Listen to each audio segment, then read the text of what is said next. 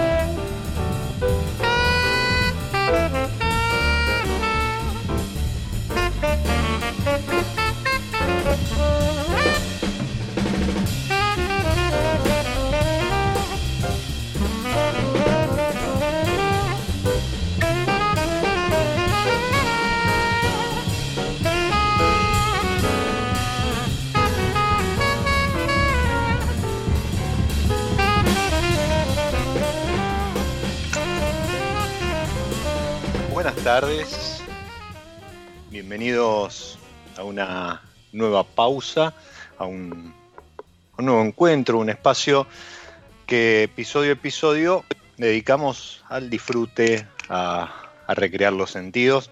Y estábamos escuchando nada más ni nada menos que a Stan Getz. Eh, un álbum que grabó en 1975, pero recién se publicó en 1982, denominado de Master.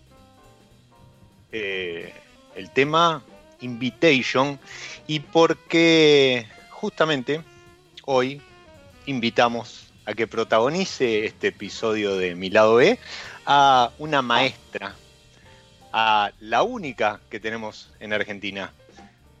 Bienvenida Marina Gallán, Master of Wine, a Mi lado B. Hola Diego, ¿cómo estás? Muy bien, muy bien. wow, em, única Master of Wine de Argentina ya hace como 17 años. 16, sí, hace un montón. Ignorante o inconsciente, no se sabe. Aparte creo que era nada, otro mundo el 2003, este, más allá del, contexto del, mundo en sí, pero el mundo del vino era otro, ¿no? Sí, en Argentina era otro. Bueno, en Argentina, eh, sí. A mí, a mí lo que me pasó es que empecé, mm, el trabajo me llevó de golpe a estar mucho tiempo arriba de un avión visitando los mercados más avanzados de conocimiento y de, detalle y de especificidad de los vinos. Y bueno, me di cuenta que, no sabía nada realmente y que estaba en una muy mala posición, ¿no? Para representar los vinos que estaba representando. Y además a mí me gusta saber, así que Así que nada, eh, Argentina estaba en un momento donde era todo todavía un poquito puertas adentro, ¿no? Estamos hablando del final de los 90. Sí, exacto. Eh, es como que recién empezaba esta revolución que, nos llevó a, hablar de variedades, de varietales, a, empezar a hacer conocer el Malbec en, el mundo. Eh, supongo que, algo de eso tuviste bastante que ver, pero para, vamos por partes, para, para ubicarnos, ¿sí? Em, Marina es una de las 300 o 396 maestros del vino que hay en 30 países alrededor del mundo. El, Instituto de, Masters of Wine eh, es un poco el, el máximo título, o uno de los máximos títulos al cual eh, alguien que se sumerge en el mundo del vino y, como dice Marina, le gusta aprender, conocer, saber, eh, puede aspirar. Pero, ¿qué es un Master of Wine? Eh, somos personas, por empezar. Sí, totalmente. sí, sí, no es que son magos ni, ni es Master of the Universe no, ningún personaje de Marvel. Somos, eh, somos 393 personas, creo que en total fueron 400 y pico desde que se creó el 450 que han pasado, que hemos pasado un examen que es muy riguroso y, y que tiene tres partes. Y que el passing rate es muy bajo. Eh, es difícil porque no es solo sobre conocimiento, sino que es sobre entendimiento. Es como un paso más. Entonces, nada es una definición, todo es poner juntos como una receta de cosas. Eh, las preguntas nunca van a ser que definas fermentación, siempre van a ser eh, cómo influye, cómo, cuál es la influencia de la fermentación eh, en la calidad y en el estilo, y, es, como realmente hay que entender. Pero lo que tiene el examen es que es sobre todo lo que se relaciona con el vino, todos los aspectos que tienen que ver con el vino. Tiene, tiene tres partes, tiene una parte teórica, una parte práctica y una parte como una tesis una vez que uno pasa. La parte teórica eh, son cinco papers, son cinco días de examen. A la tarde, a la mañana haces la, práctica, que es una degustación así de 12 vinos, tres días. Y a la tarde haces la teoría, que dos días más, son donde se estudia viticultura, enología, eh, todo lo que tiene que ver con control de calidad, con todo lo que tiene que ver con que una botella llegue a la góndola en perfecto estado todo lo que tiene que ver con negocio de vino y lo que tiene que ver el último día con eh, temas contemporáneos, todo lo que tiene que ver con ética, con tendencias, eh, todo lo que está pasando en este momento en el mundo y a dónde va la industria del vino. Y bueno, cuando termina eso uno tiene que elegir un tema para hacer una tesis original, con, con investigación original, y después de eso, al pasar todo eso, hay que firmar un código de conducta, que es otra de las cosas que nos reconoce en el mercado, porque tiene el código de conducta uno no puede usar las letras si no recibe el título. Y eso es, el, código de conducta eh, da como un aval de honestidad e integridad. Con lo cual, siempre se sabe que trabajando con un Master of Wine eh, tiene eso atrás. Si no, te sacan las letras, básicamente. Y antes que me preguntes, ha pasado. Em, pero bueno, es un examen difícil, sobre todo la parte de la práctica, porque em, son 12 vinos a ciegas y muchas preguntas y, bueno, es todo sobre el, vino que hay enfrente, entonces no es decir qué vino es, sino de nuevo hablar de dónde viene y por qué, eh, qué es lo que uno agarra del, vaso que hace que, de la copa que hace que ese vino sea un cabernet de una zona más cálida o una zona más fría, y después hablar de la calidad, de cómo está hecho. Sí, depende de lo que te pregunten, te puede preguntar cualquier cosa pero ese, e, el, examen práctico es el, más difícil, hay que desarrollar esa lógica y esa comunicación sobre los vinos que, es más complicado, ¿no? Es lo que hay que trabajar más, algunos lo tienen más nato, otros los tienen que trabajar un poco más. Pero bueno, eso es un Master of Wine, es una persona que ha pasado este examen y, bueno, somos, como vos bien dijiste, eh, muy poquitos Em, estamos trabajando para que haya más. Yo estoy trabajando mucho en Argentina para que seamos más desde que, desde que vine acá. Y de levantarle el perfil y de ayudar a los que están estudiando acá. Tenemos tres candidatos en este momento en el programa. Así que estoy muy contenta y estoy trabajando con ellos y, con los chilenos. Y con un brasilero. Vienen súper bien, súper bien. La verdad que es difícil estando acá y además les ha tocado ha tocado un muy mal momento, porque no solo era difícil traer vino para estudiar, perdón. No, no, digo totalmente, eh, justamente por eso, ¿no? Más allá de a lo mejor de la cuestión económica, traba de importación y demás, eh, hoy particularmente que encima no puedes viajar, no puedes moverte, eso te restringe aún más. Sí, ya estudiar acá es complicado porque hay muy poco vino importado y la verdad que hay que probar mucho, mucho vino. Em, lo que pasó ahora es que a través de Wines of Argentina, que estuvimos trabajando juntos para ver cómo hacemos para, para tener apoyo de la industria, básicamente, para que estos estudiantes puedan no solo financiarse, sino eh, puedan acceder a los vinos y puedan tener apoyo de la industria. Y, y, bueno, se han logrado algunas cosas que van a facilitar la educación desde Argentina. mi idea era que estos candidatos no se tengan que ir como me tuve que ir yo en el 99, sino que después de todo este tiempo se puede hacer el Master of Wine desde Argentina y Argentina tenga una mejor representación. Somos un país productor enorme y soy yo, solita hace muchísimos años. Eh, necesitamos más, más inconscientes. más, más, más arriesgados, más este, valientes que, se animen. Sí, entiendo, yo salvando la distancia, ¿no? Ni, ni, punto de comparación, hice el, nivel 3 de WSET el año pasado y, también, sí, bueno, muchas gracias. La, dificultad es esa, ¿no? Eh, eh, nosotros, y yo a, los que me han preguntado, y, y, los que me han preguntado, se lo recomiendo. Eh, no, sé si el nivel 3, pero para el, que escribe o a lo mejor comunica o, está en, la parte comercial del vino, el nivel 2 lo que hace es explotarte la cabeza respecto de lo que es el mundo del vino mundial. ¿sí? Nosotros, al, ser, como vos decías, país productor, muy buen productor, tener muy, buen, este, muy buena calidad de, vinos y, además eh, que entre poco vino de afuera, es como que estás muy enfocado en lo que es la vitivinicultura argentina. ¿sí?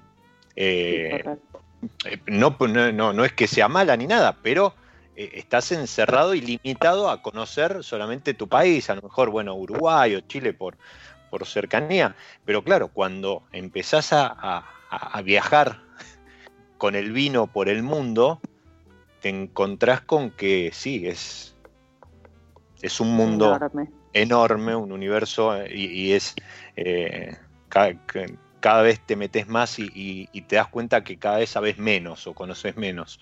Totalmente. y estas trabas que... Sí, sí, es, es fascinante, Es como que por un lado decís, uy, bueno, cada vez menos, pero es como que como ya estás adentro, embarcado con tu copa de vino, ¿sí? Eh, tu, ficha de, cata y demás, es como que cada vez querés avanzar más y, cuando te quisiste dar cuenta, estás hasta el cuello estudiando para un máster o, no sé, un diploma de WC o, un máster sommelier, que, son eh, eh, títulos de, en, en, escalas como muy, muy avanzados. Y. Mm, ok, 2003, Master of Wine, título, diploma, supongo título. Y... No, no, no hice, yo no hice nada de todo eso que vos estás hablando.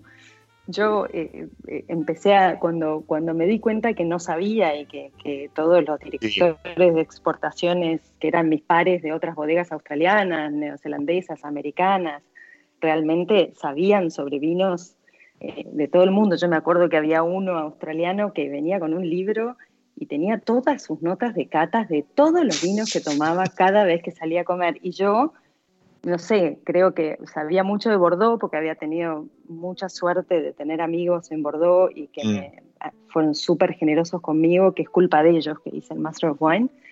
Y, que bueno, que obviamente trabajaba para Catena y tenía, tenía mucho de California también, mm. pero después no sabía nada, vinos dulces había probado uno solo, que era el que importábamos nosotros, que era el Royal Tokaji, y después tenía muy poca idea, no sabía reconocer nada.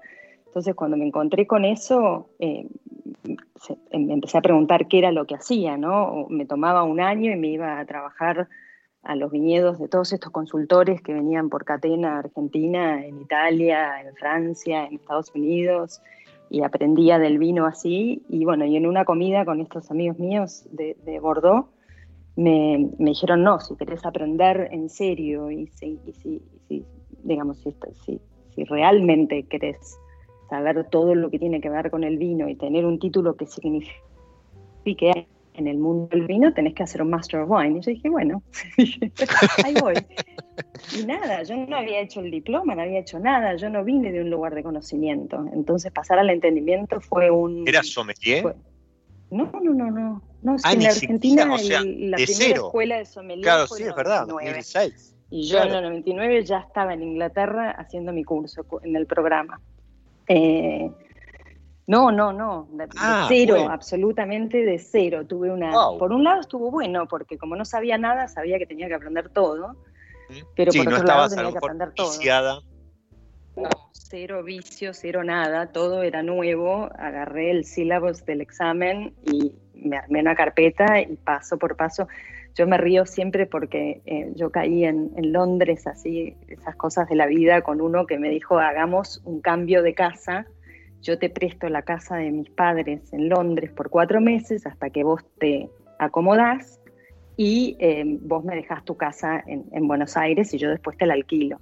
Yo dije, perfecto, y no sabía ni a dónde iba. Yo estaba yendo mucho a Londres, pero no conocía las calles. Em, entonces eh, lo llamo a Tim Atkin, que, lo conocía mucho y estaba, eh, hicimos el máster juntos, y le digo, Tim, ¿está, está bien si me mudo a, Eaton Square? Le digo. se, empezó a reír, es uno, de los, es uno de los barrios como más posh que hay en Londres, con casas enormes, con porteros y gente con tapados, nada que ver conmigo. Pero bueno, el cuento es que gracias a eso, porque estaba muy cerca de, Sloan Square, de una estación de subte, y tenía una mesa donde entrábamos ocho con doce copas de vino, que terminé sumándome a un grupo de Londres de gente que sabía muchísimo, como Tim Atkin, eh, como Beverly Blanning, como Sarah Jane Evans, como un montón de Masters of Wine que pasaron después, que eh, fue genial porque me ayudó muchísimo. Así que yo puse la casa, la mesa, y y bueno, y ellos me, por osmosis aprendí un montón. Pero fue así, eh, directamente. O sea, decidí hacerlo. Me, me, Catena me dijo, Catena no quería que yo hiciera el Master of Wine, quería que hiciera un, un, MBA y que me fuera a Estados Unidos y volviera a seguir trabajando. Y, y, yo tenía eso que vos decís, que es que se me había despertado ese bichito de la pasión por el vino, quería saber más, sabía que lo que quería hacer era vino y nada más, así que no me interesaba mudarme a otra industria. Y, nada, me, me, anoté en el, en el, programa, me firmó, Nicolás Catena me firmó el form pensando que nadie, que no me iban a aceptar, obviamente, si no sabían Seguía apostando al máster. Y claro, al, y, al, MBA, no, no al Master of Wine. Claro, y bueno, y, yo viajaba, esa era la época que, que, estábamos, que habíamos lanzado los Catena Alta afuera, y todo el mes de octubre yo estaba arriba de un avión presentando la cosecha nueva de los Catena Alta. Y en, el, en uno de los vuelos me mandaron un mensaje diciéndome que, que, me habían aceptado y que empezaba el 6 de enero. y esto era fines de octubre. Así que hice las valijas y me mudé a Londres. Así nomás. Y eh, el resto es historia, como dicen en inglés. y acá estamos. como una bestia. Acá estamos, 16 años después. Sí, sí, fue, fue mucho, mucho laburo. Eh, pero fascinante, fascinante, porque además como lo que yo quería era aprender, era como todo era nuevo y todo era, eh, sobre todo el tasting. A mí la teoría tanto no me, no me interesaba, pero la degustación me parecía o sea, estaba realmente tocando el cielo con las manos, porque era, eh, eh, yo siempre tuve mucho, mucho olfato y siempre me interesó la comida y, mi padre siempre me llevó a comer a restaurantes y me mostró distintas cosas y yo olía todo y siempre fue parte de, de, mi, de, mis días la comida y él tomaba vino, a mí no me interesaba nada, pero nada, me llevó Catena a Mendoza una semana y, decidí que ahí estaba, que ahí me quedaba. sí, aparte Es, es la parte más difícil, ¿no? De estos, de este tipo de exámenes, pero es la más, la más interesante, es la, que más aporta sin leer una línea. La teoría, bueno, es como estudiar, no sé, leyes, marketing o, mm. cualquier, sí, es un poco de memoria, un poco de relación, este, repasar cuadros sinópticos y demás pero, pero la cata es, es un viaje. Sí, y son 36 vinos el examen. Además, bueno, y tenés sí, que tener la estamina también, ¿no?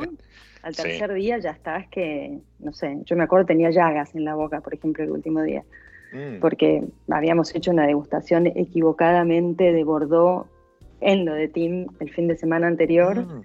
y, nada, fue un desastre. Llegué al examen con la boca cansada, fue una pavada total pero bueno, eh, tenés que aguantar, ¿no? Tenés que aguantar la concentración. Son dos horas y cuarto cada día y después terminas eso y entras a la teoría. Tenés un break en el medio y entras a la teoría a la tarde.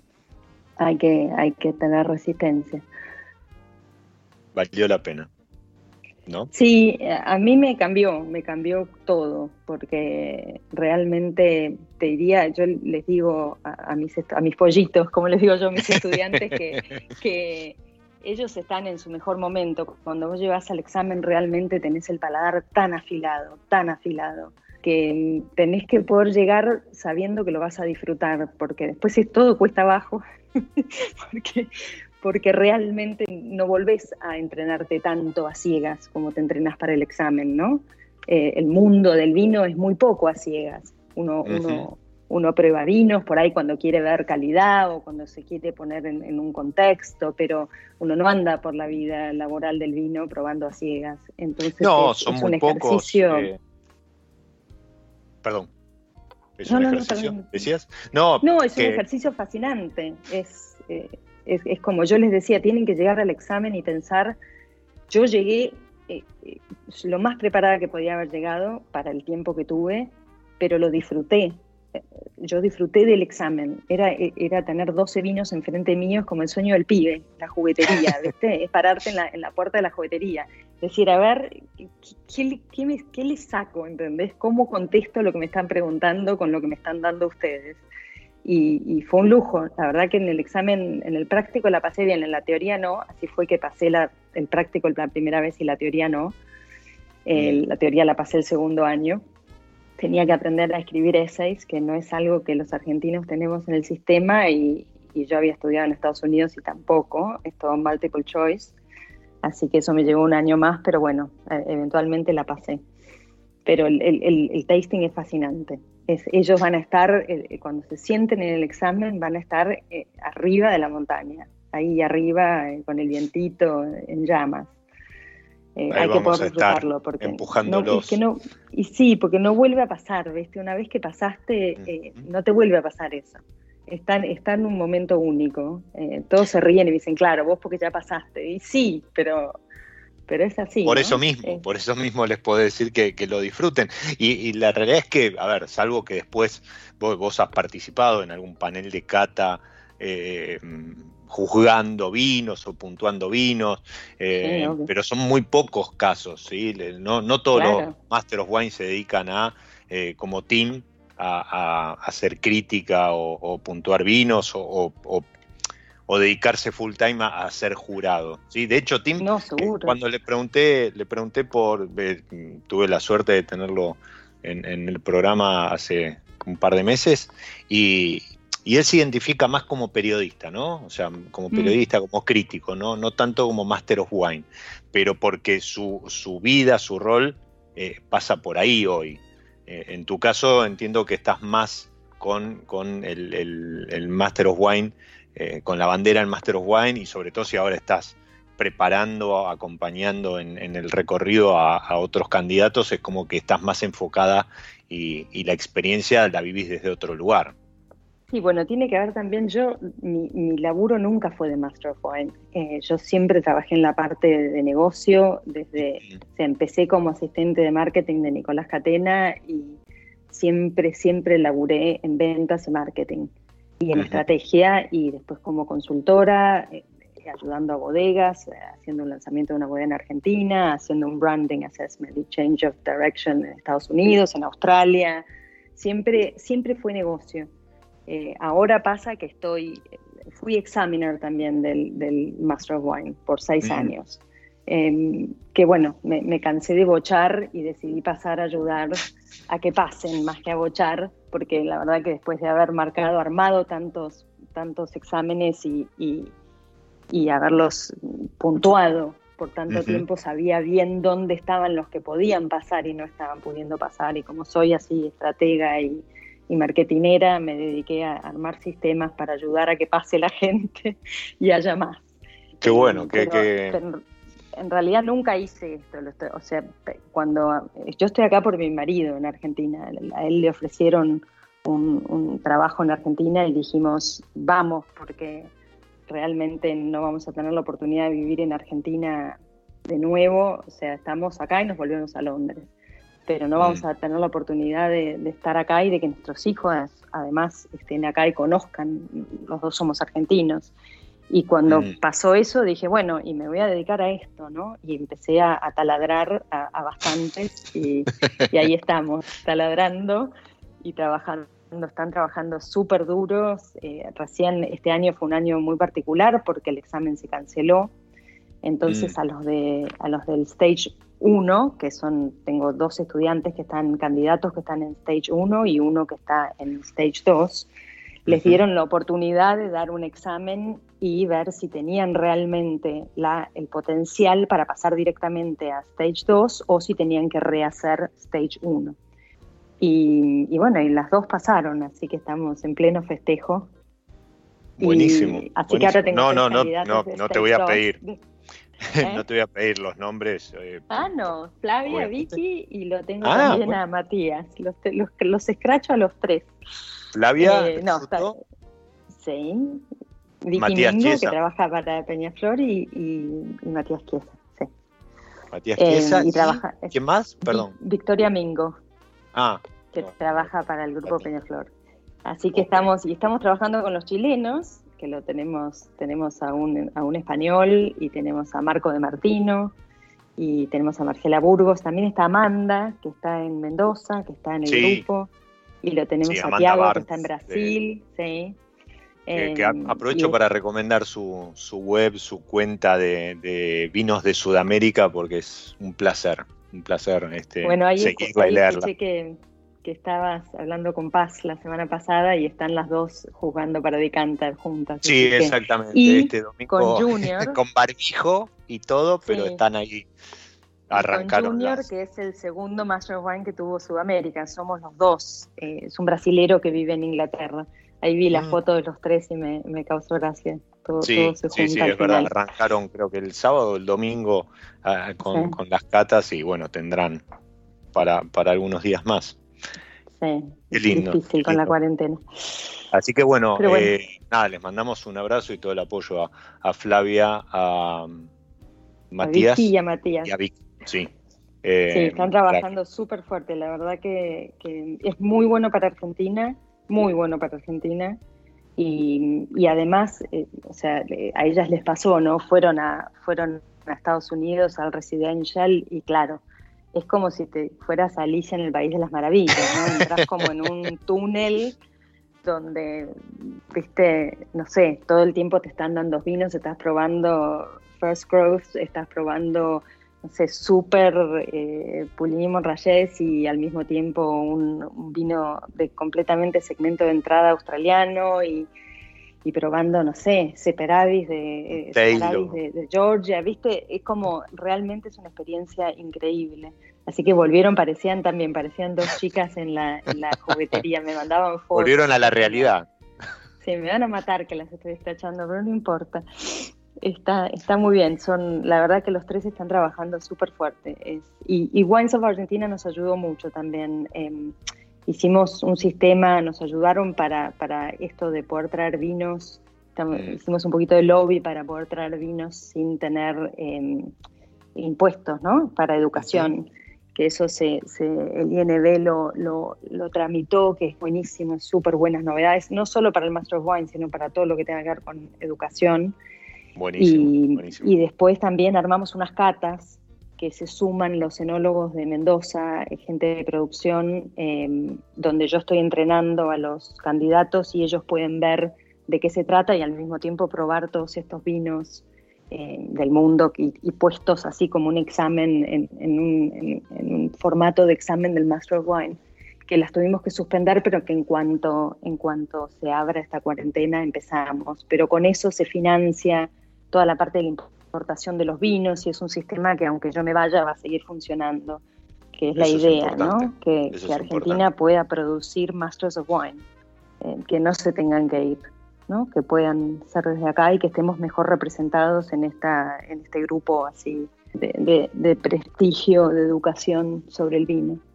Sí, porque aparte después eso genera, o sea, que, queden acá genera un efecto multiplicador, eh, pues ya no es alguien que rindió el, examen, pasó el examen, que está en Londres, no, lo tenés ahí, o sea, eh, eh, los chicos que estén estudiando en el CAB eh, la, tienen a Flavia ahí. O sea, los que hagan el WZ en, en CAP la, van a tener a Flavia parada en el frente. Contándoles de su experiencia, de los vinos y demás, y, y más allá de eso, además todo el tema de, vinos para, para educación es, fundamental. Yo cada vez que puedo, no es que defiendo la importación, pero me parece que poder importar vinos para, hacer catas comparativas, para conocer otros, otros este, estilos, ¿sí? otras latitudes respecto al vino, eh, no hace más que sumar y revalorizar lo que ya tenemos en casa. ¿sí? Pero, pero te amplía el paladar y, no te amplía el paladar en un sentido snob de decir, ah, bueno, no, probé tal vino. No, no, te amplía el paladar en cuanto al conocimiento, a seguir buscando tu perfil, si sos curioso, eh, eh, ir asociando eh, estilos de, vinos argentinos respecto de estilos que se encuentran alrededor del mundo, con lo cual es un win-win. Y mm, ahora vamos a hablar, porque eh, la gente de, de Wines of Argentina, Ale Iglesias, te, te, nominó ahí como una de las 12 mujeres a tener en cuenta, a seguir respecto de la industria del vino en este 2020. Vamos a charlar de eso. Pero llegó el momento de la pausa dentro de la pausa. Y episodio episodio eh, los amigos de San Felicien me piden que eh, maride una variedad con, algún tema musical, algún estilo. Y yo elegí el, semillón para este, para este programa. Estoy con un semillón de, Eteria que hace Mariana Bresan. Eh, ella es de Córdoba y lo, elabora en Mendoza y San Felicien tiene su semillón dulce que es un vino de mm. postre eh, excelso y elegí eh, un poquito de, música eh, de los 90, un poquito de jazz, algo de, un, remix más veraniego, pues me parece que el, semillón es, es, como para servirlo en la copa y, y chocar los cinco.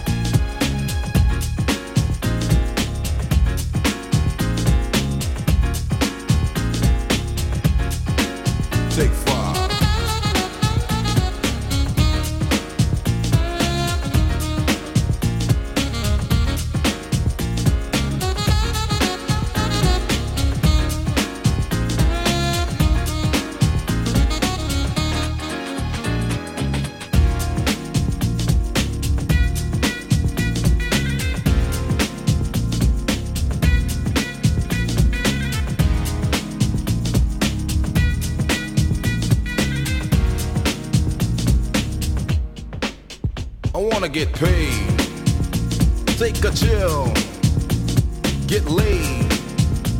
In other words, relax to the max from dusk to dawn. Out in the backyard and cut the lawn. It ain't hard to try to stay alive. I'ma chill and take five.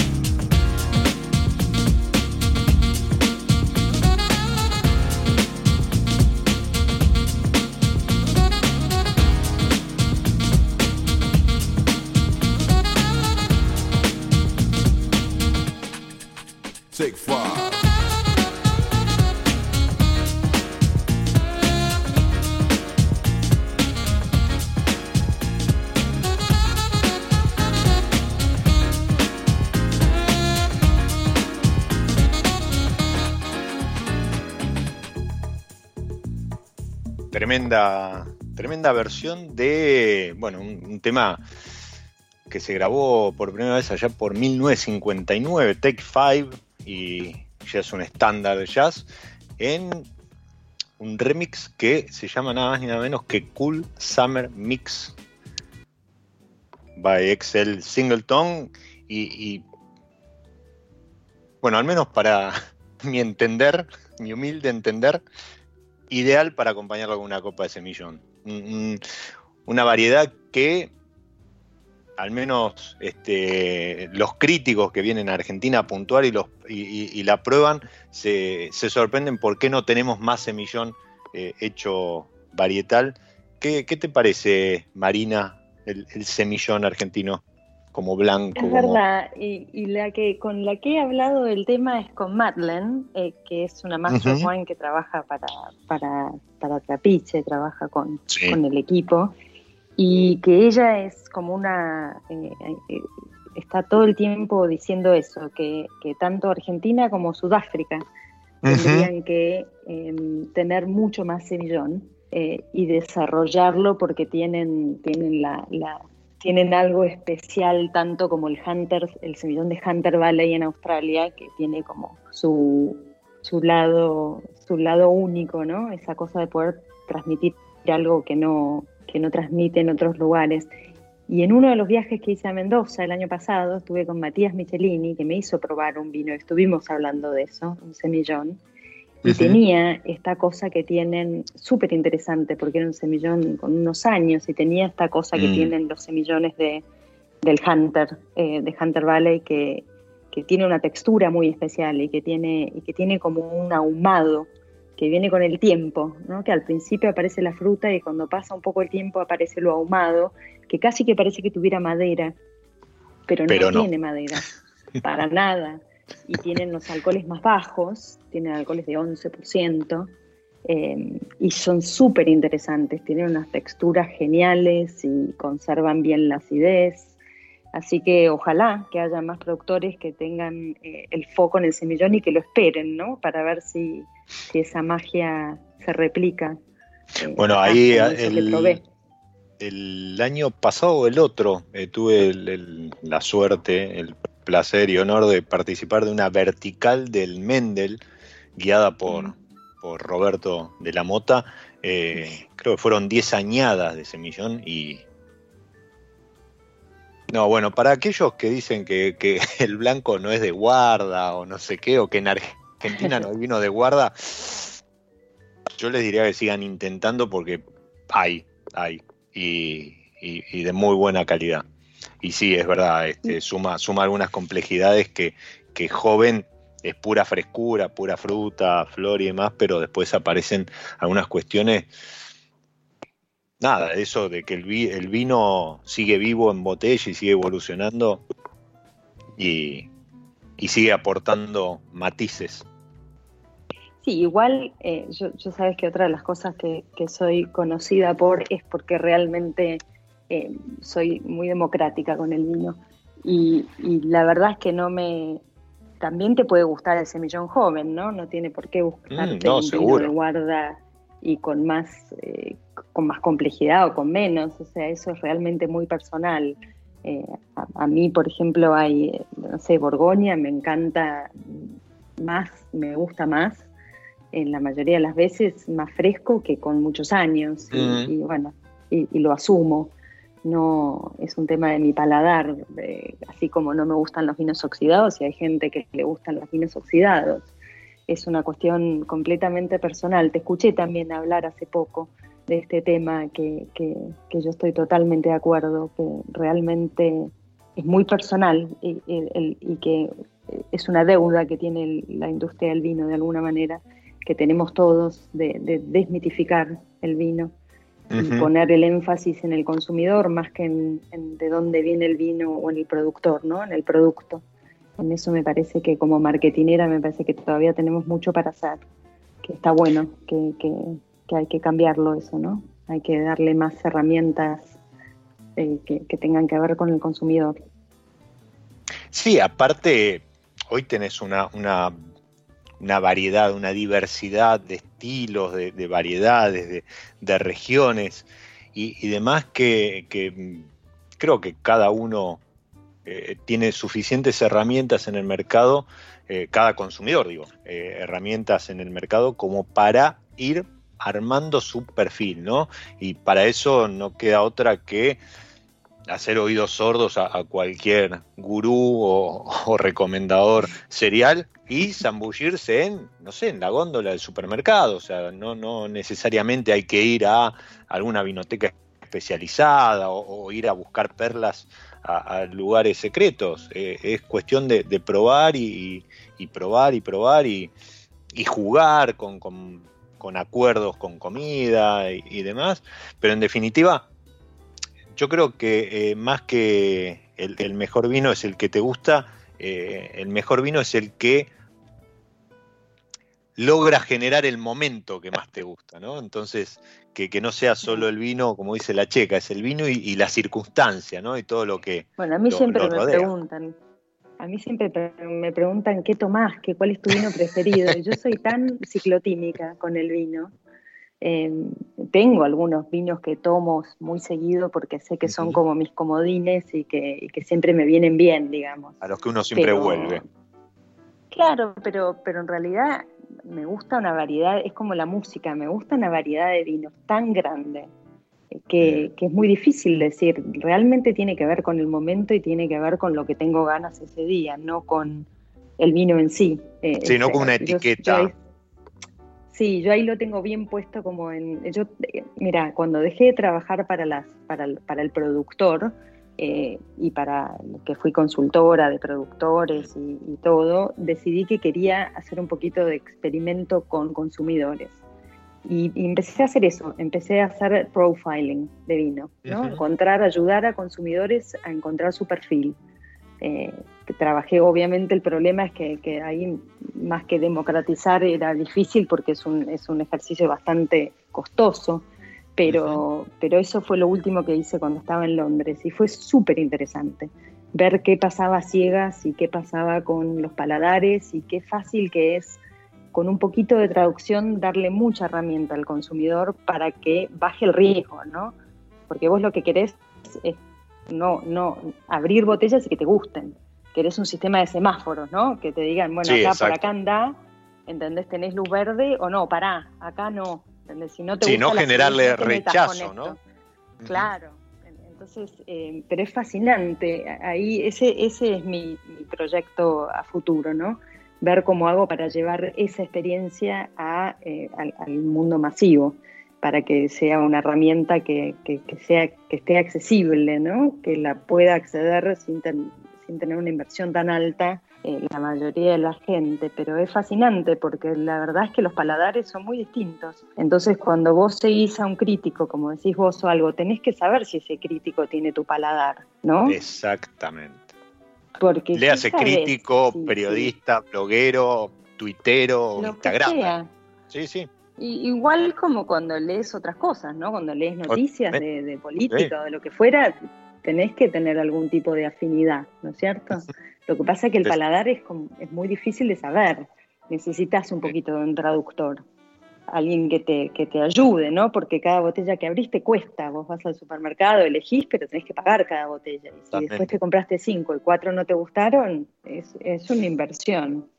Entonces ahí es donde hay que poner un poquito el énfasis, ¿no? De un fast track para que elegir los vinos sean todos momentos de, satisfacción, ¿no? Que sean momentos de, disfrutar realmente, que te acompañen. Exacto, ahí, es donde debería apuntar el, marketing del vino eh, en general, ¿no? Generar momentos de disfrute, de, mm. satisfacción y que, a mi entender, que el vino se corra del, del, foco, ¿no? No debería ser el protagonista del momento, sino el momento en sí debería ser protagonista y el vino así como la comida, la película o el libro, acompañar ese momento de, disfrute. Eh, no sé, imagino qué pasa, ¿no? Que hay... No, no, dale, dale. ¿Te imaginas? No, no, eh, me imaginaba esto que comentabas eh, como un focus group inverso. Que venga de parte del consumidor. Claro, exacto. En lugar de trabajar sobre los gustos generalmente aceptados o, donde eh, aquellos que inclinan más la balanza para después darle la devolución a un productor o a una agencia o, una comercializadora, no, eh, hacerle la devolución a ese consumidor que está perfilándose respecto de las muestras que tiene delante. Bueno, eso es lo que hacía yo. Hacía un cuestionario, en base al cuestionario les hacía una degustación y eh, para confirmar o buscar algunas cosas que no me quedaban claras y en base a los resultados de esa degustación les escribía un reporte y les decía, exploren acá, acá mejor no, acá es un signo de pregunta porque no solo tiene que ver con las cosas que te gustan del paladar, sino después con los olores, ¿no? Porque te puede gustar, eh, te puede gustar, no te pueden gustar los, los petróleos y te pueden gustar los las flores o, no, o te pueden gustar las frutas de carozo, o eso es, bastante personal también. Entonces es como el próximo nivel que ahí tienen que ir y explorar, ¿no? Pero con, si vas a un restaurante le decís al sommelier, esto es lo que a mí me gusta, ¿qué puedo probar? Y la verdad que yo me he encontrado con sommeliers geniales que me han mostrado vinos que no había probado y que dándoles una buena definición eh, te, ellos que son los que prueban los vinos todo el tiempo y están ahí abriéndolos y saben cada, cada vino de su carta, eh, en un minuto te dan uno que sí, ¿no? Si es un sommelier que trabaja para el consumidor y no para, no para la lista, ¿no? Totalmente, eh, totalmente. Es una maravilla. Sí, además es algo que, eh, le ocurre a cualquiera, me ha pasado de típica pregunta, uy, mira, te voy a hacer un regalo o, ¿qué me recomendás para? Y, claro, uno, ¿desde dónde recomienda? ¿Desde el gusto personal o a lo mejor lo más sencillo es decirle, bueno, contame dos o tres que te gusten y, es un poco como tener el perfil, ¿no? Pero eso sí, se logra eh, eh, probando, ampliando el espectro, conociendo, y ahí es donde como vos decías, ¿no? Los sommeliers, los master of wine, las, las comercializadoras y demás deberían ir, ¿no? En busca de que el consumidor tenga su propio eh, eh, perfil, su propio eh, paladar y además que tenga herramientas como para, si tiene que correrse, porque justo esa etiqueta que es su, su preferida no está, bueno, que tenga herramientas como para elegir algo, algo similar.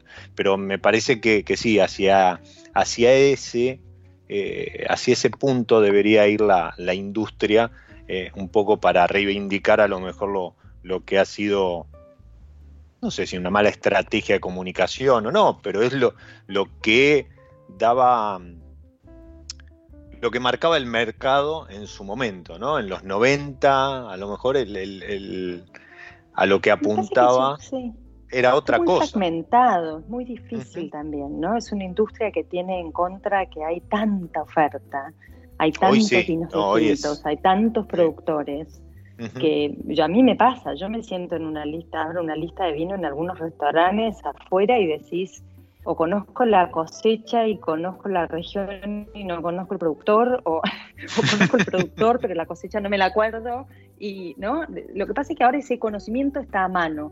El tema es ver si pega con lo que a mí me gusta. Hay, hay como eh, a grandes pasos, hay un Master Wine que hizo mucho estudio, se llama Tim Honey, que hizo muchísimo estudio que lo llama mi vino tipo. Y es súper interesante porque dice que la mayoría de la gente está en el medio, ¿no? O sea, es la gente que puede aguantarse el amargo y puede aguantarse la acidez, ¿no? Ahí como siendo uno el opuesto del otro. Vino tipo. Y después hay, Sí, se llama My Después te lo paso para que lo hagas. Es un test cortito y te dice qué vino tipo sos. Él lo divide en cuatro. Em, pero básicamente están los del medio, están los que son tolerantes, que son los que tienen menos sensibilidad, si querés, y más eh, aguantan más lo amargo, ¿sí? Y lo más grande y lo más voluptuoso. Y están los más sensibles que les gusta más la acidez, les gusta menos lo amargo eh, y son más como quisquillosos, si querés, ¿no? Obviamente los ideales están en el medio. en una época fue como, un, como una moda que todo el mundo quería ser hipersensible, pero en realidad si vos trabajás en vino y todo, te conviene estar en el medio porque podés como entender los dos lados, ¿no? Igual uno se entrena, yo tengo, tengo, una, tengo una tendencia natural, pero bueno, después está todo lo que uno aprende y todo lo que uno educa el paladar y cómo, cómo amplía esas fronteras de genéticas, ¿no?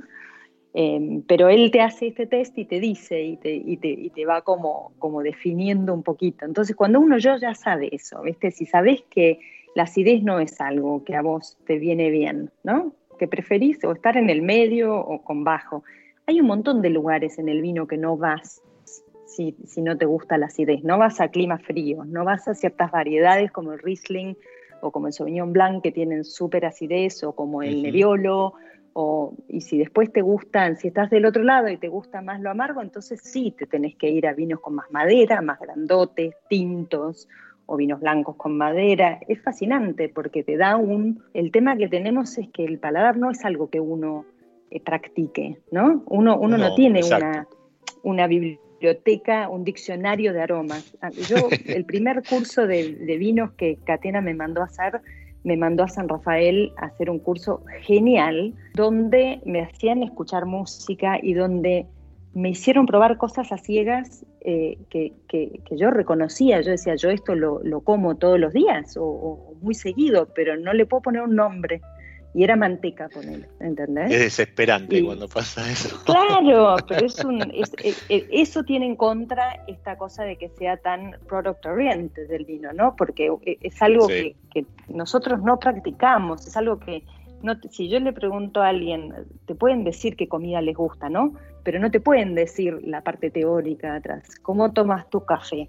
Y bueno, yo ya sé que si tomas el café negro expreso tenés un, umbral alto de lo amargo, ¿no? Yo tomo café con leche, eh, porque tengo, ¿entendés? Es como cómo tomas el té o como qué tipo de queso te gusta o eh, eso te, pero no es algo que, es como el lenguaje corriente del consumidor, de, de, nosotros. Entonces es, más complicado. pero es raro porque decir, también, me gusta tal cosa es, raro, a mí me parece fascinante porque eh, a mí no me haces poner un perfume o una colonia que no me guste, pero ni loca. Eh, y yo creo que es la mayoría de la gente, ¿no? Ahora hay gente que la puedes convencer de que tome un vino que no le gusta. Eh, es como raro, ¿no? Es como la comida no lo, no la harías, con los olores no lo harías, pero con el vino hay como una cosa ahí de que uno no sabe. lo primero que te dice la gente, yo no sé nada de vino ¿Y qué importa? ¿viste? ¿Sabés que te gusta o que no te gusta? Esa es la sabiduría del vino. ¿no? Es decir, esto no me va. Y, lo que falta es una traducción ahí para En, eso, en eso estoy. Se ocupa Mirá, tiempo libre. Eh, se, se estaba, se estaba yendo el episodio y, y, nada, la charla se, se puso súper interesante y no, no te quería cortar, pero acabas de tirar la frase, ¿sí? Saber qué te gusta ¿Cuál? y qué no te gusta, ahí está la sabiduría del vino. Es, es eso. Es eso. Mm. No, no, no, no, no hay que complejizarlo con, con demasiadas cuestiones, porque si no pasa eso, que la gente dice, yo no entiendo de vino, elegí vos. ¿Sí? Claro. Y, y- y me parece un, un muy buen, muy buen resumen. Eh, Marina se fue, voló el episodio. eh, realmente Bueno, fue un placer. Sí. Un placer, un placer mío. Gracias por invitarme. No, por favor, la, la verdad que eh, nada, es de, de esos episodios que, que- que dan para, para seguir otra hora más y, y- y seguir haciendo refil en la copa. Así que seguramente más adelante repitamos cuando, cuando estos candidatos, a quien le- les mandamos un fuerte abrazo y el mejor de los éxitos, este, estén pasando etapas y, y seguramente con, con la coach que tienen aprobándolas. Así que bueno, nuevamente, muchísimas gracias por tu tiempo, por, por haber estado en, en esto, que, que es mi lado B, ¿sí? A, los que están escuchando, un placer. a los que están escuchando, eh, como siempre, les digo que justamente este es mi lado B. Soy Diego Migliaro y les pido que disfruten. Chao. Chao.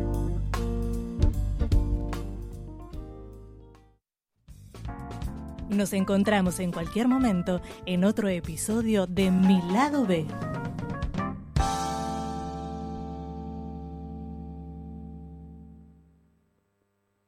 Radio Monk. El aire se crea.